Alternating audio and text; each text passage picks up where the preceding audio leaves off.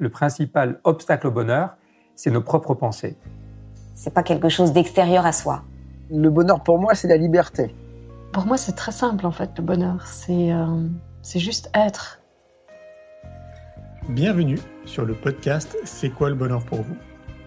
Je m'appelle Julien Perron, je suis le réalisateur du film C'est quoi le bonheur pour vous?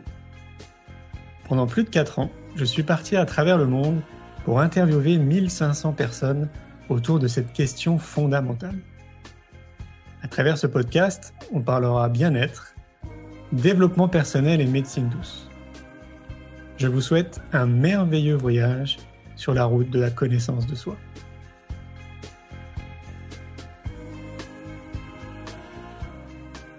Aujourd'hui, j'ai le plaisir de recevoir Grégory Mutombo.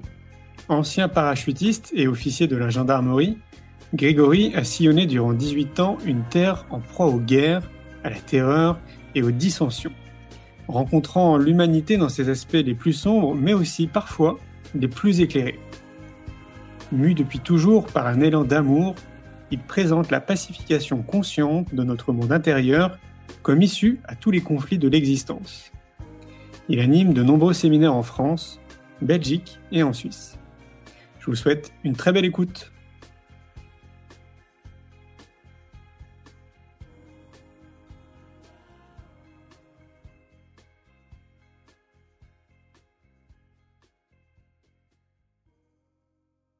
C'est quoi le bonheur pour toi? Je pense que c'est lié à une question de, responsabilité. Dans mon point de vue, euh, le fait d'être euh, responsable de tout ce qui euh, m'entoure, tous les événements, les situations, les circonstances, me sentir responsable de ce qui advient dans mon quotidien, me donne de la joie parce que je sais que l'univers m'envoie tout ce dont j'ai besoin en termes d'événements, de rencontres, de circonstances, de, de toutes les situations pour justement m'aider à me comprendre davantage, à comprendre davantage le monde et puis à, surtout à, à, faire émerger en moi l'amour. Et partant de cette euh, notion de responsabilité, quand je sors de chez moi, eh bien, je peux plus être euh, attristé par ce qui m'arrive ou euh, affligé par le spectacle du monde, puisque tout ce que je vois là a un but unique, faire en sorte que je mette davantage de conscience à la fois dans ce que j'expérimente et puis dans ce que je peux transmettre aux autres. C'est une magnifique façon de penser. Est-ce que tu as toujours vu les choses de cette façon? Alors, ça m'a pris un petit peu de temps, puisque pendant de longues années, eh bien, j'étais euh, dans des situations, euh, dans des différents pays où il y avait énormément de tensions, beaucoup de guerres, beaucoup de d'afflictions. Étant touché par ce que je voyais, ben, ça me rendait malheureux, en vérité. Une forme d'empathie où on souffre de la souffrance des autres, on, on souffre du spectacle euh, du monde tel qu'on peut l'interpréter. Il m'est arrivé à de nombreuses reprises parfois de d'observer des situations où un enfant qui est en train de mourir de faim ou qui est euh, dans des situations de, de violence. Et puis j'étais pris par une forme de, on va dire presque de pitié. Et là j'entendais l'âme de l'enfant ou la, la, personne qui vit la situation me dire mais qui es-tu pour croire que j'ai pas choisi ça? Qui es-tu pour euh, là me sous-estimer à un point tel que je serais victime d'une situation? Et que cette situation ne serait pas en train de, de, de, de, servir à mon élévation. Ah bien sûr que ça interpelle. Tu m'étonnes. Alors effectivement, là, j'ai commencé à prendre du recul. Et oui, tout a un sens. Parce que le malheur apparent que vit l'autre, en vérité, est en train de le conduire à ce qu'on appelle le bonheur, puisque est en train de, de lui permettre, comme une espèce de d'ombre autour d'une étoile, eh bien, de se regarder en elle-même, de, s'apprécier en elle-même. Bien sûr que ça prend du temps, parce que tant qu'on raisonne nous-mêmes avec euh, ce qu'on voit, on a du mal à se détacher de ça. Lorsqu'on comprend en fait que l'univers se, se, contorsionne, se plie en quatre pour en vérité euh, nous ramener à l'essentiel et faire en sorte que on assume nos responsabilités, qu'on conçoive bien qu'on est entouré d'une espèce de miroir panoramique qui ne fait que nous renvoyer nos tribulations et nos tourments intérieurs, quel soulagement. Quel soulagement, là, de d'exister dans ce monde et de se rendre compte à quel point tout se coordonne, tout se, se réunit pour faire en sorte que davantage d'amour émerge de nous à chaque instant. Qu'est-ce qui te permet de, nous dire ça? C'est une observation euh, concrète?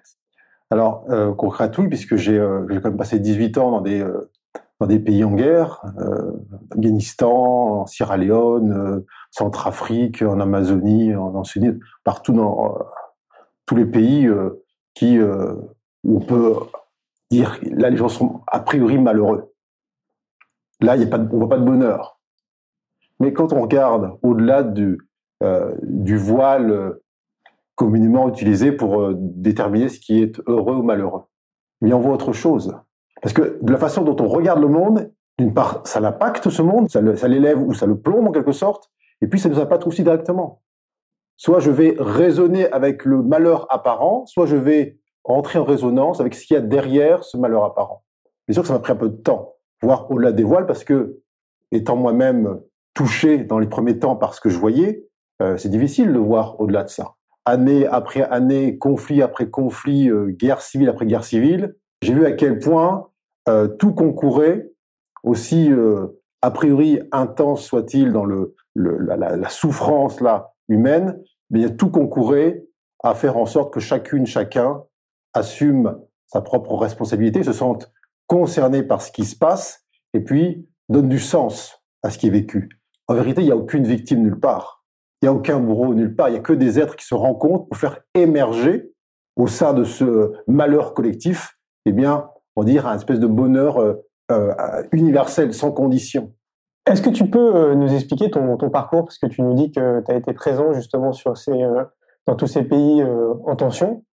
Euh, tu peux nous expliquer ce qui t'a amené justement à être présent sur place? Alors, quand j'avais 18 ans, j'avais l'ambition de faire résonner ma, mon appel spirituel avec quelque chose à l'extérieur, trouver un, un chemin qui euh, serait en adéquation avec ce que je sentais au fond de moi.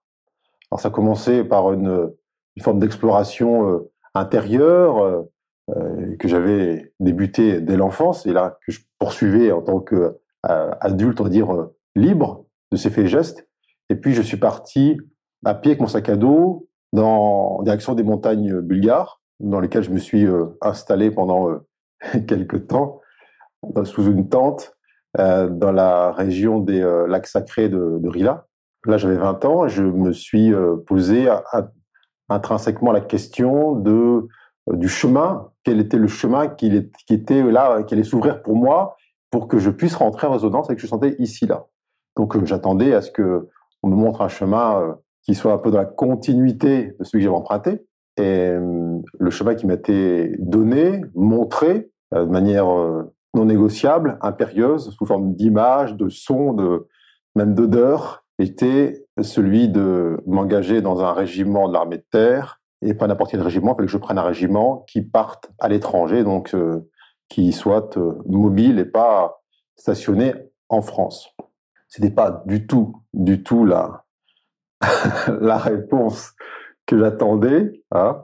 Mais bon, puisque j'avais demandé et puis que la réponse m'était donnée, un mois plus tard, je me suis effectivement engagé dans l'armée de terre à Fréjus, euh, dans un régiment qui partait ensuite, euh, qui est parti quelques mois plus tard à l'étranger. Alors la transition entre les montagnes sacrées de Rila et le garde à vous l'armée de terre n'a pas été extrêmement souple. Mais alors c'était le début d'une d'une aventure qui a duré 18 ans, donc qui m'a amené dans dans tous les pays où forcément eh bien il se, il y a des conflits, des tensions, des des mouvements de population, la souffrance poussée à son paroxysme. Ensuite, j'ai bifurqué dans une autre branche du monde militaire. J'étais en gendarmerie mobile, pas celle qu'on voit sur le bord de la route, mais celle qui part toujours encore en déplacement. Et j'ai continué à partir dans tous les pays euh, euh, pour former euh, beaucoup d'armées locales ou d'unités locales au maintien de la paix ou les amener à, à davantage de maîtrise, de, respect de, la population et puis à, davantage euh, appréhender les choses avec, euh, discernement. Jusqu'à 2012, où j'étais, euh, je suis parti six mois en Afghanistan. Et à la fin de ce séjour en Afghanistan, en décembre 2012, cette même voix impérieuse, cette même injonction impérieuse qui m'avait montré le, le garde à vous et le régiment de l'armée de terre, euh, euh, eh bien, s'est manifesté à moi et me demandant là de partir. Ok. C'est pas compliqué de, pendant toutes ces années de cultiver sa spiritualité quand tu es euh, sur le front de guerre? Alors, c'est à la fois extrêmement compliqué et idéal. Idéal parce que quel meilleur endroit pour valider des concepts spirituels de d'amour universel, de conscience, de paix, de sérénité. Donc c'est pas que la guerre, quoi. Non. Et j'ai envie de dire, euh, quel meilleur endroit que la guerre pour euh, apprendre la paix? Quel meilleur endroit que la guerre pour développer en soi l'amour universel, le non-jugement? Ça, c'est une réalité de terrain. Oui. C'est ce que j'ai euh, expérimenté et ce que j'ai validé dans mes cellules. je, me, suis rendu compte physiquement, par l'expérience, que on peut amener, même dans une situation la plus tendue, où il y a a priori un, conflit euh, qui est poussé à son paroxysme, on peut instaurer un climat de paix à l'instant même où en nous-mêmes la paix existe. Et donc ça nous ramène à cette histoire de qu'est-ce que le bonheur? Eh ben, Le bonheur, c'est quand effectivement je me sens co-responsable de ce qui se passe. C'est plus l'autre qui est l'ennemi, qui est celui contre lequel il faut lutter, non, on est deux. Et faute de combattants, la guerre s'arrête. Si moi j'arrête d'être, euh, d'émettre la vibration de la lutte, du combat, de l'opposition, de la frustration, de ce sentiment d'injustice, eh bien, j'enlève la cible dans laquelle, eh bien, euh, celui qui était considéré comme l'adversaire ou l'ennemi envoyait ses flèches. Non, mais alors la question se pose. J'imagine que les gens qui nous écoutent vont se poser la même question que moi. Comment on en arrive à ça? Parce que finalement, euh, nous, on, est, on a juste l'information qui est véhiculée par les médias, mm-hmm. qui nous parle absolument pas de tout ça. Mhm. qui montrent vraiment que les conflits. Et, donc, du coup, on n'est pas du tout au courant que cette solution de paix est, envisageable et fonctionne. Et comment tu en arrives à ça? Comment tu arrives à, à, ce que bah, le peuple qui est en guerre, d'un coup, se dise Ah non, effectivement, là, on fait n'importe quoi. Bah, là, je reviens sur euh, ma première euh, sensation relative au bonheur. C'est en amenant davantage de responsabilité dans ce que chacun vit. La guerre est partout, elle n'est pas simplement sur le champ de bataille, elle est entre mon voisin et moi-même, entre ma femme et moi-même, entre mon patron et moi-même. Nul besoin d'aller euh, en Afghanistan ou en Sierra Leone pour expérimenter la guerre. Et pour prendre conscience que, à un moment donné, si je me sens pas responsable du climat qui existe dans le lieu où je suis, dans mon environnement professionnel, dans ma famille, dans mon interaction sociale, si je n'ai pas conscience à quel point, lorsque je modifie la vibration qui est la mienne, lorsque j'installe enfin en moi un climat de paix, je peux mesurer justement l'interaction et la ma responsabilité. Justement, j'amène la paix en moi, ça installe la paix à l'extérieur. Ah, bien sûr que ça demande de lâcher l'ego qui euh, veut toujours un responsable. C'est toujours la faute de l'autre. Si je suis mal dans ce monde, c'est parce que il y a la, crise, il y a de la violence à l'extérieur, parce que les gouvernants sont pas à la hauteur. Mais à partir du moment où je place le problème à l'extérieur de moi, et à chaque fois, où sera la solution? À l'extérieur, de la même manière. Donc, mon bonheur ou mon malheur sera toujours tributaire des conditions extérieures. Donc, je serai le, le jouet du bon vouloir de l'autre. Là, on est dans ce malheur absolu puisque on ne maîtrise rien, on contrôle rien. L'ego pense contrôler en agissant ou en interagissant avec l'autre, en essayant de le convaincre de s'apaiser ou de d'offrir un visage plus euh, à même de nous rassurer. Et ça n'arrive pas comme ça. C'est seulement un moment donné où j'y tiens. Peut-être que si, si moi je vibre autre chose que je vibrais habituellement, eh bien, je peux générer autre chose autour de moi. Tu parles là de la responsabilité de chacun, de comprendre qu'on est dans l'interdépendance complète. Oui, interdépendance et interconnexion. Et comment on peut, euh, euh, parce que c'est toujours pareil, moi je réagis de manière globale. Tu prêches un convaincu, évidemment. Euh, je constate depuis 4-5 ans qu'il y a des phénomènes de prise de conscience à l'échelle planétaire qui sont, et en France ça, s'accélère, donc tant mieux. Donc il y a des gens pour qui ça va résonner, ils vont comprendre. Et euh, la masse la plus importante, pour le moment, ne sait pas trop si elle va vraiment comprendre ce que, ce que tu dis. Est-ce qu'il y a vraiment des, des outils qu'on pourrait leur donner qui leur permettraient justement de comprendre qu'on est tous interconnectés? Les animaux, les plantes, les minéraux, les humains, on est tous reliés les uns aux autres. On fait partie d'un grand tout. Est-ce que tu penses qu'il y a des, des outils à transmettre pour euh, bah, qu'ils puissent, je sais pas, le palper ou, le comprendre? Mhm. Alors, il y a un outil qui est formidable dans ce processus. Tout le monde possède, et tout le monde connaît plus ou moins, c'est le corps physique. Et le fait d'être à l'écoute de ce corps physique, de, de sentir ce qui se passe dedans, dans l'interaction avec l'autre. Comment je me sens dans la nature, face à l'autre, dans telle situation, qu'est-ce qui se passe à l'intérieur de moi.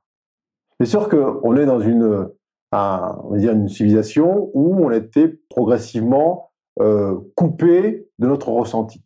On s'est projeté en permanence à l'extérieur. Mais on a ici, là, à disposition, un univers complet. Et il n'est pas difficile de sentir que notre corps physique réagit avec tout ce qu'il y a autour. C'est comme euh, une sorte de, de grand ciel bleu, la conscience dans lequel circulent par moments des nuages, qu'on va appeler émotions ou sensations, peu importe. On a tous des émotions qui nous traversent, qui peuvent se manifester sous forme de densité, boule dans le ventre, un dans la gorge, une barre dans le plexus, un poids sur les épaules. Qu'est-ce que j'en fais de ça? Est-ce que je continue à croire, comme l'ont fait avant moi des générations et des générations, que si je me sens mal, c'est à cause de l'autre? Est-ce que la solution est apportée? Est-ce qu'on a trouvé une solution? Non.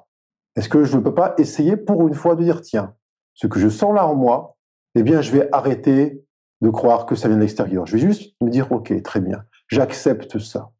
J'accepte de sentir dans mon corps physique quelque chose qui soit autre chose que mon état naturel, qui est paix, joie, amour, sérénité. Accepter n'est pas une action, c'est un état. Ne rien vouloir d'autre que ce qui est là, ici et maintenant. Donc ça nous ramène bien sûr à cet instant présent. J'arrête de penser à il y a un quart d'heure où j'étais tellement mieux que ça, ou vivement d'un quart d'heure où cette boule dans le ventre aura disparu. Je reste ici et maintenant. Et ce que je sens là, eh bien, pour une fois, je vais cesser de lutter contre ça, de vouloir m'en départir ou de vouloir l'attribuer, attribuer la paternité à l'autre, aux autres. Et je vais laisser toute la place à ce que je sens. Si je laisse toute la place à ce que je sens, c'est que je permets, pour une fois, à la vie de circuler à travers moi. J'arrête de lutter contre le mouvement naturel de la vie. J'arrête de faire la guerre en moi à ce qui se manifeste. Si j'arrête de lutter contre ce qui veut se déplacer en moi, contre ce qui veut émerger en moi, eh bien, j'installe de la paix à l'intérieur. Et ça, c'est très concret. C'est très, je dire, très matériel, très terre à terre. Et ça n'a rien de perché ou de, spirituel au sens euh, commun du terme. C'est ici et tout le monde y a accès. J'ai une boule dans le ventre, très bien. Eh bien, cette boule dans le ventre, je la laisse totalement se déployer. Je la laisse se manifester. Je la laisse circuler à travers moi jusqu'à ce qu'elle trouve la voie de la sortie. Et cette fin de la guerre à l'intérieur de moi, cette fin de la lutte à l'intérieur de moi, cette fin du chaos en moi, eh bien, amène progressivement autre chose. Je me libère d'une colère, c'est une paix qui s'installe. Je me libère d'une, angoisse, d'une tristesse, c'est la joie qui reprend sa place. Car la nature a horreur du vide. Chaque fois que je libère une densité de mon enveloppe charnelle, eh bien, je crée un vide dans lequel ce que je suis de toute éternité prend place. Et ça, tout le monde y a accès. Tout le monde a un corps physique. Nul besoin de lire euh, des ouvrages, des livres, faire euh, telle ou telle pratique extérieure. C'est l'accès le plus direct qu'on puisse avoir à la paix en nous. Et chacun, du soir au matin, du matin au soir, peut sentir, à un moment donné, ou dans son grand ciel bleu de la conscience, eh bien, un nuage le traverse. Et là, à ce moment-là, il fait quoi? Il médite? Pas besoin. Est-ce que lorsque on a une colère qui monte et qu'on la réprime, qu'on a une tristesse qui monte et qu'on la réprime, on médite.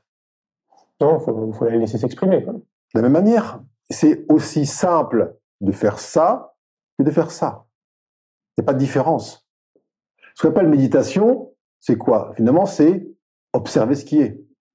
Lorsque je sens monter en moi une colère, oui, je la, je la sens monter, j'observe, mais là, je l'écrase. Mais là, je continue à observer, mais à la place de l'écraser, de la réprimer, je laisse circuler. Dans la croyance collective, on se dit, mais si je laisse circuler à travers moi les émotions, ça va exploser. Et c'est précisément l'inverse. C'est du fait de la compression que ça explose, que ça génère toutes ces douleurs physiques, qu'on arrive à, à un tel degré de déni de soi que toute cette dépression énergétique amène une dépression nerveuse. Mais lorsqu'on laisse simplement la vie circuler à travers nous, rien n'explose, tout est fluide. C'est ce, volcan intérieur qu'on maintient encapsulé qui, à un moment donné, explose. Mais pas l'inverse. Mais bien sûr, tout ça se, se vérifie, ça se valide. Il faut l'expérimenter. Si ça reste juste dans la tête comme un beau concept, ça changera pas. Oui, c'est évident. Ce que je constate malgré tout, parce que tu as raison, évidemment, c'est qu'il y a un conditionnement euh, sociétal qui est quand même très fort, mm-hmm. de par euh, nos parents, euh, l'éducation nationale, mm-hmm. voilà, tout ça est quand même extrêmement fort. Et clairement, mm-hmm. si on reprend bah, justement l'éducation, je me rappelle très bien pour la majorité d'entre nous en tant que garçon, les parents nous dire "T'es un garçon, tu pleures pas", quoi. par exemple. T'es un garçon, tu pleures pas. Et à l'école, lorsque une émotion peut monter dans l'intérieur d'un enfant, qu'est-ce qu'on lui dit? Tais-toi, calme-toi, ne bouge pas. Dès le plus jeune âge, on apprend que pour être le moins mal aimé, le plus euh, accepté possible dans ce monde-là, eh bien, il faut écraser, réprimer le côté émotionnel. Bien sûr que c'est un travail dans Hélène. Ça fait des millénaires que on apprend cellulairement, on se transmet de génération en génération à écraser la vie en nous. Donc, est-ce que le revirement peut se faire de manière euh, spontanée et, euh, je veux dire, avec une telle intensité euh, qui puisse se, vérifier là en quelques années? Oui et non. Oui, parce que on n'a pas besoin que tout le monde change, on a juste besoin d'une masse critique qui infuse le reste. On a juste besoin que une quantité suffisante là d'être sur Terre modifie en eux-mêmes leur façon d'être et de manifester leur euh, nature véritable pour que ça ensemence tout ce qu'il y a autour. Et bien sûr, il faut, encore une fois, se sentir responsable de ce qu'on sent. Bien sûr que le, le, système actuel, tel qu'il a euh, fonctionné pendant des, des éons, a besoin de, non pas de, de s'améliorer, il appartient à autre chose. On va pas l'améliorer, on, amène quelque chose d'autre. On amène un nouveau paradigme qui n'est pas le, continuum de ce qui a euh, exister, mais c'est ce que nous sommes. Alors certes, on a euh, été euh, maintenu pendant des, des, siècles et des siècles dans une version diminuée, contrainte, illusoire de nous-mêmes. Très bien, ok. Ça nous a permis de nous retrouver à, à la fin. Et dans le système éducatif, social, financier, politique, etc., oui, tout est fondé là-dessus. Alors on peut commencer à dire oui, mais il faut changer le système, il faut euh, dénoncer ce qui va pas, il faut essayer de lutter contre ça ce ne serait qu'amener encore la tension sur la tension, etc. Je pense qu'il faut juste proposer, chacun à notre niveau, eh bien, une version alignée de nous-mêmes. Et c'est cette version-là qui ensemence, qui rayonne, qui euh, infuse et qui euh, propose dans ce monde la, fondation sur laquelle eh bien, cette civilisation neuve peut s'élever. Est-ce que tu ne penses pas qu'on gagnerait du temps à proposer un autre modèle que l'éducation nationale? Euh, je sais pas si, si, tu le sais, nous on est en train de créer une école, tu sais, l'école de la vie. Absolument. Parce que je pense que tout part de là en réalité. Absolument. C'est bien, c'est bien ça. C'est, on n'est pas là pour améliorer l'éducation nationale en essayant de, de mettre un, un, énième amendement ou une énième réforme sur le système actuel. C'est une espèce d'hologramme qui est en train de disparaître de lui-même. Et il ne peut disparaître totalement que si, à côté, il y a une, une proposition qui permet justement de reporter les énergies, les forces sur autre chose. On a fonctionné pendant des éons à l'envers, où on a mis le masculin devant le féminin, la structure avant le contenu. On a demandé aux enfants, qu'est-ce que vous voulez faire plus tard? Jamais on leur dit, qui êtes-vous? Qu'avez-vous à nous montrer On a toujours considéré les enfants là qui venaient après nous comme étant ceux à qui on devait apprendre la vie. Alors, ils arrivent de manière ultérieure, mais ils seraient, ils seraient porteurs de moins de connaissances que les anciens. Alors, si on raccourci l'histoire avec un grand H, c'est comme si on trouvait juste que euh, Cro-Magnon nous apprenne la vie. Euh, moi, je me mets dans la, conscience d'un enfant qui regarde un, adulte qui est en train de lui dire je vais t'apprendre la vie, mais il dit mais attends, je viens après toi, ce que tu me laisses comme monde n'est pas exactement celui dans lequel j'ai envie de vivre. Quel chemin penses-tu avoir tracé pour moi? Non. Et cette humilité de reconnaître que je viens pour apporter quelque chose d'autre. Alors bien sûr que là, on fera un saut. Lorsque, enfin, les enseignants, les professeurs rentreront dans la classe et diront aux élèves, bien, qu'avez-vous à nous apprendre aujourd'hui? Que sentez-vous en vous? Qui êtes-vous? Pourquoi êtes-vous ici, là, en ce monde? Alors bien sûr que ça demande un peu d'humilité de la part du professeur, qui reprend juste son rôle de, de structurer le contenu qui émane des enfants, et pas l'inverse. Là, on leur a dit, non, non, ce que vous avez en vous, vous le gardez à l'intérieur, on ne veut pas l'entendre, vous ne bougez pas, vous écoutez, nous on sait, vous vous apprenez. En réalité, il faudrait une école pour les parents, une école pour les enseignants une école pour les enfants. Oui, ben, c'est tout le système qui est effectivement, euh, non pas à repenser, mais à, à faire... Euh, c'est simplement, ce sont les lois universelles, hein, le féminin précède le masculin, l'intérieur précède le contenu, le contenant, pardon. On ne peut pas modifier la façon de concevoir l'enseignement si euh, toute la chaîne de transmission n'est pas, elle aussi, euh, euh, montée en fréquence. c'est évident. Je disais tout à l'heure qu'il y avait des prises de conscience qui se faisaient à l'échelle globale. J'ai l'impression que depuis au moins cinq ans, tu le constates toi aussi de, ton côté? Oui. Alors, je constate vraiment aussi la, la, grande échelle et je vois à quel point parce qu'on parle tout à l'heure dans, différentes, les différentes structures sociétales sur l'éducation, euh, l'économie, euh, la politique, à quel point euh, il n'y a aucune, il y a aucun de ces pôles-là qui soit, je veux dire, épargné par la conscience qui s'élève. je reçois des, gens qui étaient ceux qui appuient sur des boutons en tant que trader et qui leur suffisait là d'appuyer sur un bouton pour ruiner 300 familles sans aucune de conscience. Maintenant, il y a une présence en eux qui dit non, mais ça, c'est plus possible. J'en vois ça aussi dans le milieu politique, qui dit bon, le temps de la lutte est terminé. Est-ce qu'on ne peut pas amener autre chose que ce concept d'opposition systématique? Il n'y a pas quelque chose de plus naturel? Je vois ça dans le, aussi dans le domaine médical, où de plus en plus de questions se posent, notamment la psychiatrie qui étaient depuis euh, des décennies là entraînés à pour voir en, en chimie leurs patients, se rendent compte que ça ne fonctionne plus. C'est-à-dire que à la fois ils prennent conscience de de l'effet euh, délétère que ça peut avoir, et en plus ils ne croient plus à ce qu'ils font. Alors ils cherchent d'autres d'autres voies. J'en connais de manière très proche qui euh, se sont mis à explorer des voies dites parallèles qui sont pas du tout dans le carcan là universitaire et qui assument. C'est ça aussi la différence. Ils assument totalement leur ouverture de conscience. de plus en plus. Hein. De plus en plus. Tu parles de médecins? Oui. Ouais, de plus en plus. Oui, de plus en plus. Est-ce que euh, si, euh, si on pouvait euh, résumer les choses de manière très synthétique, on pourrait dire que la solution, finalement, c'est l'amour? La solution a toujours été l'amour. Parce que moi, j'ai l'impression que, que notre planète, elle est régie par deux, deux émotions, deux notions, je sais pas comment on peut l'appeler ça, mais amour et peur. Absolument. Et clairement, on joue beaucoup sur la peur. Voilà. Et pas assez sur l'amour. Il y a deux sources pour puiser les pensées, les actes, les vibrations et les paroles, celle d'amour, celle de peur.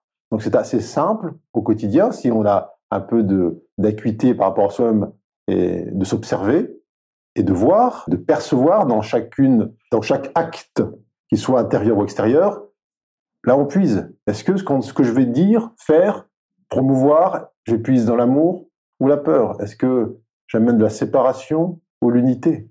Ça, c'est un, un constat qu'on doit effectivement s'appliquer à soi. Et plus on a cette démarche-là de dire, attends, Là, c'est pas la, c'est pas l'amour qui motive pour dire ça, pour ne pas aller dans cette direction, pour ne pas me rapprocher de l'autre, pour m'interdire à moi-même de faire ce pas vers l'inconnu. Qu'est-ce qui m'empêche Si j'avais aucune peur, qu'est-ce que je ferais? Il y a tellement de choses là qu'on peut observer en soi qui sont qui nous sont comme interdites de l'intérieur parce que la peur nous en empêche.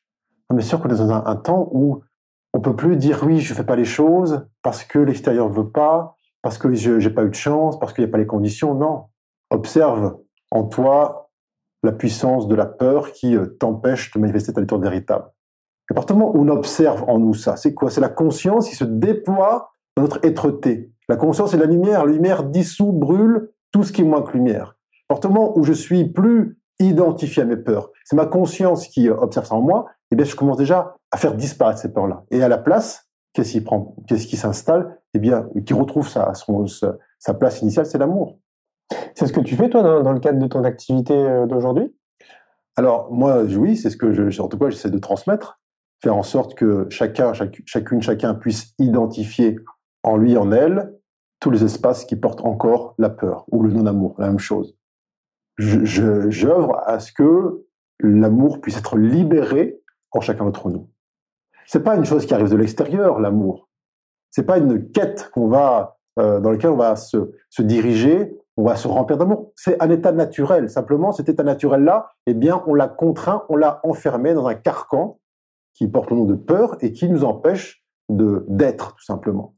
Alors oui, alors au sein de, de groupes notamment, eh bien, j'invite par euh, divers euh, moyens et ils sont infinis, j'ai envie de dire, chacun a retrouvé le goût, la sensation de l'amour qu'ils sont, de la, la paix qu'ils sont, de la sérénité qu'ils sont, de la joie qu'ils sont, et qui sont pas en aucun cas qui ne sont connectés à des éléments extérieurs. Lorsqu'on dit tiens, ça m'a rempli de joie. Non, c'est un abus de langage. Nous sommes la joie. Rien ne nous remplit de joie. Si quelque chose me remplit de joie, autre chose pourra vider la joie que je suis. Tout comme cet amour qu'on peut parfois chercher à l'extérieur, pensant que ah, j'ai enfin trouvé le grand amour et je me sens aimé ou être aimé. L'autre n'est que le reflet de l'amour que nous déployons, que nous sommes. Si encore dans cette croyance que euh, l'amour, que l'ouverture du cœur eh bien, est liée à l'autre, quel drame lorsque l'autre disparaît ou change de direction. Cet amour que nous sommes, oui, j'entends bien le, que tous puissent, en tout cas le maximum, puissent y goûter et sentir que c'est un, état euh, naturel, intrinsèque, que c'est en rien tributaire des conditions euh, météo ou de, du niveau du compte en banque ou la taille de la maison.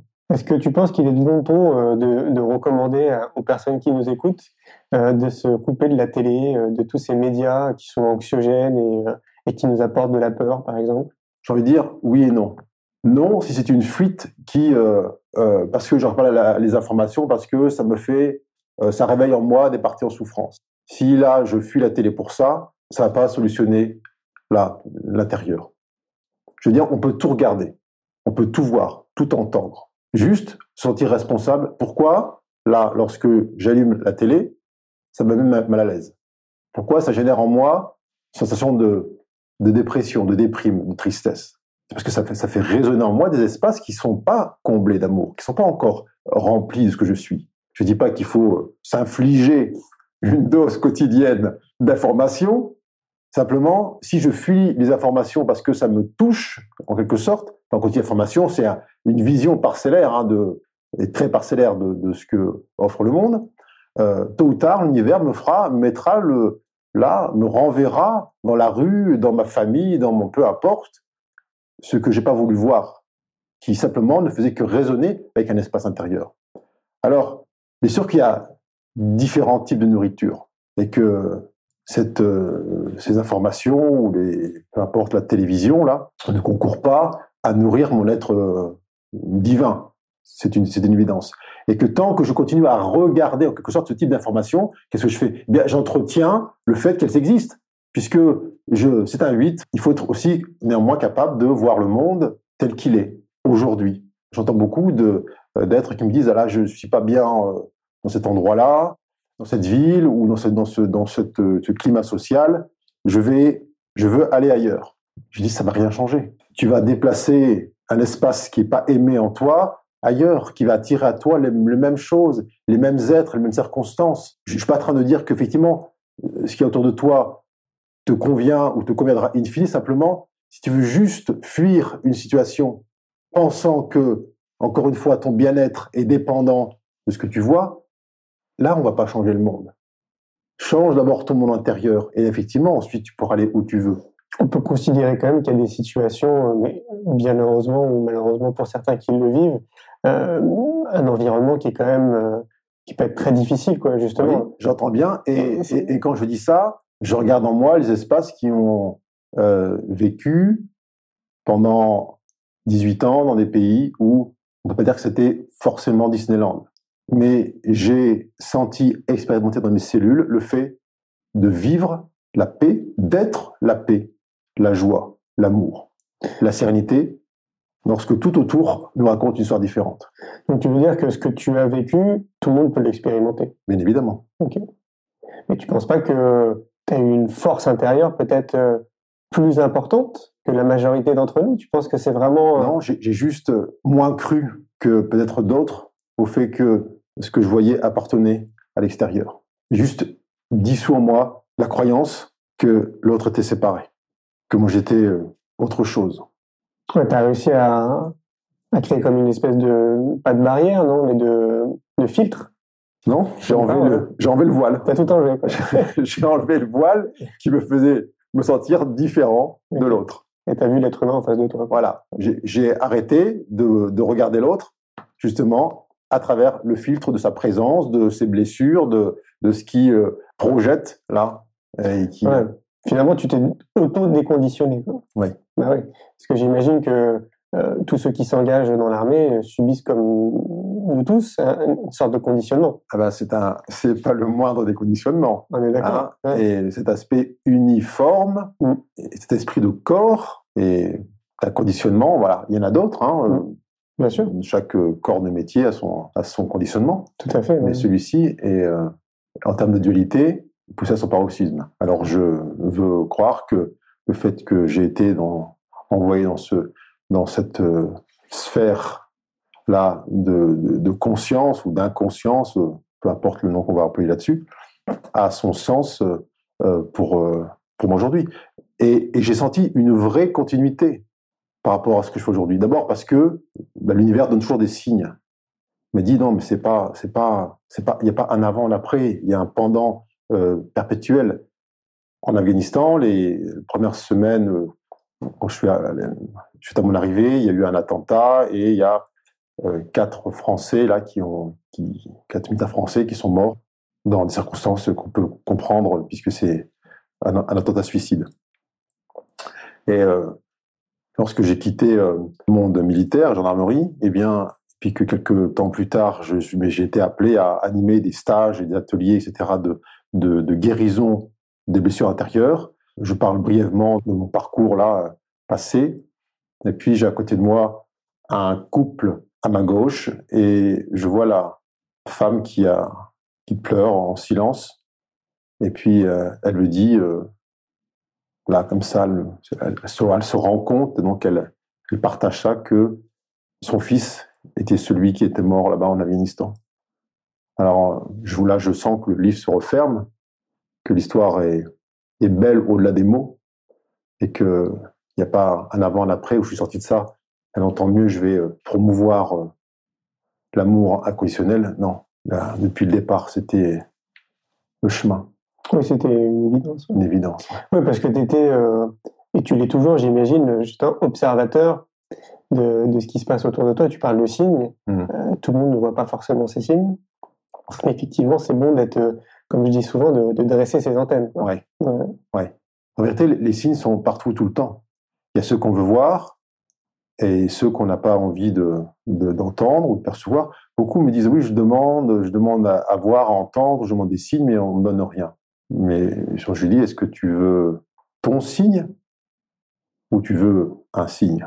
Et bien souvent, on, on a cette demande un peu orientée où on ferme la porte de notre conscience à tous les autres signes qui ne sont pas conformes à nos attentes. La vérité, quand on parle de synchronicité, elle est partout et tout le temps. Simplement, il y a des moments, on y prend, on en prend conscience, on y fait attention. Mais il n'y a pas un moment donné où ça s'arrête, l'univers dit tiens, là, je vais me reposer un petit peu, non, la synchronicité, elle est permanente et tout le temps. Simplement, il y a des espèces de fois de conjonction entre notre conscience et puis le mouvement universel qui fait que, eh bien, on perçoit de manière euh, un peu éclatante le synchronisme. Oui, puis alors surtout le jour où tu t'aperçois que tu es acteur. Complètement, complètement. Mais ces, ces signes, d'où viennent ces signes? C'est pas quelqu'un de l'extérieur qui nous amène un signe, c'est nous-mêmes qui, euh, qui, qui, qui, qui, provoquons, qui co-créons ces signes. Tout à fait. Est-ce que tu penses que c'est nécessaire de cultiver sa spiritualité pour euh, tendre vers le bonheur? Alors, euh, qu'est-ce que tu entends par cultiver Être dans, dans, cette idée que euh, la spiritualité peut m'élever à tendre vers le bonheur. Alors, pour moi, la spiritualité, elle est partout et tout le temps. C'est aussi pour moi spirituel de faire ses, courses dans un magasin en poussant un caddie que être en méditation en train d'observer les dimensions de l'univers. Il n'y a pas de différence, il n'y a aucune différence. C'est nous qui mettons une séparation. Pour moi, spiritualité, c'est observer ce qui, ce qui est en permanence dans le ici et maintenant. C'est amener ces états naturels dont je parlais, euh, paix, joie, amour, sérénité, dans la densité que nous sommes euh, amenés là à visiter dans cette incarnation. C'est euh, aimer tant et tant ce que la vie nous donne à expérimenter qu'il n'y a plus d'espace où, euh, quelque sorte, on veuille vivre autre chose que ce qui est ici maintenant. Ça, je pense, c'est infiniment spirituel. Et, pour moi, c'est tout sauf quelque chose de nécessairement subtil, évanescent. Ça peut être très concret. Pour moi, c'est très spirituel de sentir une boule dans le ventre et dire bon, là, pour une fois, je vais arrêter de l'écraser, je vais laisser partir, je vais, je vais m'offrir ça, je vais laisser l'amour se déployer à la place de ça. Pour moi, c'est très spirituel, ça. Et pourtant, on est dans la matière, on est dans, le, dans la, la chair. Tu disais qu'à un moment donné, tu avais vu euh, l'âme euh, de quelqu'un. Mmh. Euh, on peut évoquer le, le sujet des, des, mondes invisibles, du coup. Est-ce que est-ce qu'on peut considérer que c'est une réalité, ce monde de l'invisible, qu'on n'est pas seul? Là, aujourd'hui, pendant cette interview, ben, on est peut-être des milliers. Ouais. Euh, on est d'accord avec ça? Tout à fait. Ok. On n'est pas seul. Et il y a des, il y a des, une infinitude de réalités qui se superposent, qui s'entrecroisent, qui euh, euh, vibrent les unes avec les autres, et que, bien évidemment, sauf à être enfermé dans les cinq sens et voir une, réalité finie, terminée, bien évidemment qu'il y a une infinitude de dimensions qui s'interpénètrent, des plus denses aux plus subtiles, et qu'on est appelé à ouvrir notre conscience à ces autres réalités. Il n'y a pas, entre guillemets, le monde matériel et le monde spirituel qui seraient invisibles, non. C'est euh, une espèce de danse, de, une, symphonie, qui appelle cette, symphonie des âmes, où tout euh, communique, tout euh, parle, tout interagit. Ouais. Et ça s'apprend? Ça se vit. Ça se vit. Alors, si on parle d'apprentissage, la seule chose qu'on ait à apprendre, c'est le fait d'enlever les voiles qui nous masquent à cette connaissance intrinsèque. On n'a rien à apprendre, on a juste à retrouver la mémoire. C'est pas un savoir intellectuel, c'est pas une, une technique, c'est euh, juste. Si on parle de technique, c'est trouver les, les méthodes les plus simples, les plus efficaces pour dissoudre en nous les voiles qui nous empêchent de goûter véritablement ces quatre états naturels, qui nous empêchent de sentir vibrer en nous l'amour, la paix, la joie, la sérénité. On parle de, quatrième, cinquième et sixième dimension. Et pourquoi on s'arrêtait à la sixième? Oui, pourquoi plus, oui, c'est sûr, oui. D'accord. Oui, moi je suis d'accord aussi avec ça. Donc ce qui veut dire que si euh, je suis d'accord sur le, fait que peut-être que ça ne s'apprend pas, c'est vrai.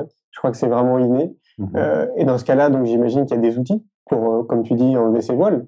Oui. C'est ce que tu apprends toi dans, ton activité? Enfin, apprendre, donc pas apprendre. Disons que je je je j'aide ou je j'essaie de guider ceux qui viennent à moi à sentir le monde fini en eux. Je n'ai pas du tout la prétention de leur euh, faire goûter l'infini, ils le sont déjà. Alors plutôt que de chercher à percevoir l'infini, bien non, ce sera beaucoup plus simple de voir en toi toutes les parties qui sont limitées et limitantes.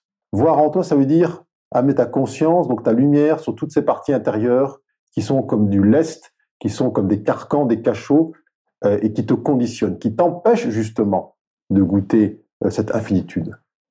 Donc plutôt que de prendre le chemin euh, de l'infinitude, je leur, propose d'aller voir en eux tout ce qui empêche justement de sentir, de goûter ça et d'expérimenter au quotidien, parce que ça reste une expérience, c'est pas un concept intellectuel, d'expérimenter en eux par la libération de ces densités, par le, la dissolution des voiles, de laisser s'installer en eux la présence avec un P majuscule. Parce que dans ce qu'on on essaie de d'amener dans cette époque-ci, c'est bien ça, c'est faire en sorte que ce soi divin, eh bien, ne soit plus empêché en quelque sorte de fusionner avec nos quatre corps inférieurs, que le corps causal, mental, émotionnel et, et euh, physique puisse vibrer à la même fréquence que le que la, le divin que nous sommes.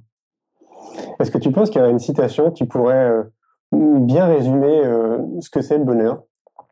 Alors, je vais en, donner une qui euh, m'a été inspiré il y a quelques jours et qui est relatif justement à cette euh, élévation des consciences et cet euh, accès, on va dire, à l'infini. Ça m'a dit, lorsque nous avons tout appris, puis tout oublié, tout possédé, puis tout perdu, tout tenu, puis tout lâché, voici que l'esprit, sans s'annoncer, frappe à notre porte et nous demande de sortir.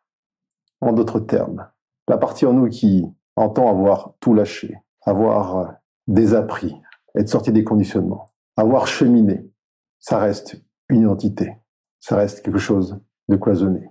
Et cette euh, partie-là de nous sera appelée aussi, elle, à passer par le châle d'aiguille. Et cette euh, fusion dont je parlais il y a quelques secondes, du soi divin, va venir euh, embrasser toute notre corporalité, eh bien, amène à ça, amène à cet état premier où il n'y a plus d'identité, il n'y a plus de voile, il n'y a plus quelqu'un qui a cheminé, il n'y a plus quelqu'un qui a appris et oublié, il n'y a plus quelqu'un qui a lâché. Alors, on parle de cet instant présent qui se perpétue là en permanence, eh bien, on est là. Merci, Grégory. Merci, Julien. Un grand merci pour votre écoute. J'espère que vous avez passé un bon moment avec nous. Je vous invite à prolonger l'expérience en regardant mon film C'est quoi le bonheur pour vous? Vous le trouverez assez facilement sur YouTube. Si vous souhaitez ancrer davantage les choses, nous avons créé le jeu de cartes C'est quoi le bonheur pour vous qui vous permettra de mieux vous connaître et de mieux connaître les gens avec lesquels vous allez jouer de manière ludique et bienveillante. Vous me retrouverez assez facilement sur les réseaux sociaux si vous souhaitez qu'on échange en direct. Et merci de nous laisser des messages ou des avis, des commentaires. Ça fait vraiment plaisir et je prendrai une grande joie à vous répondre.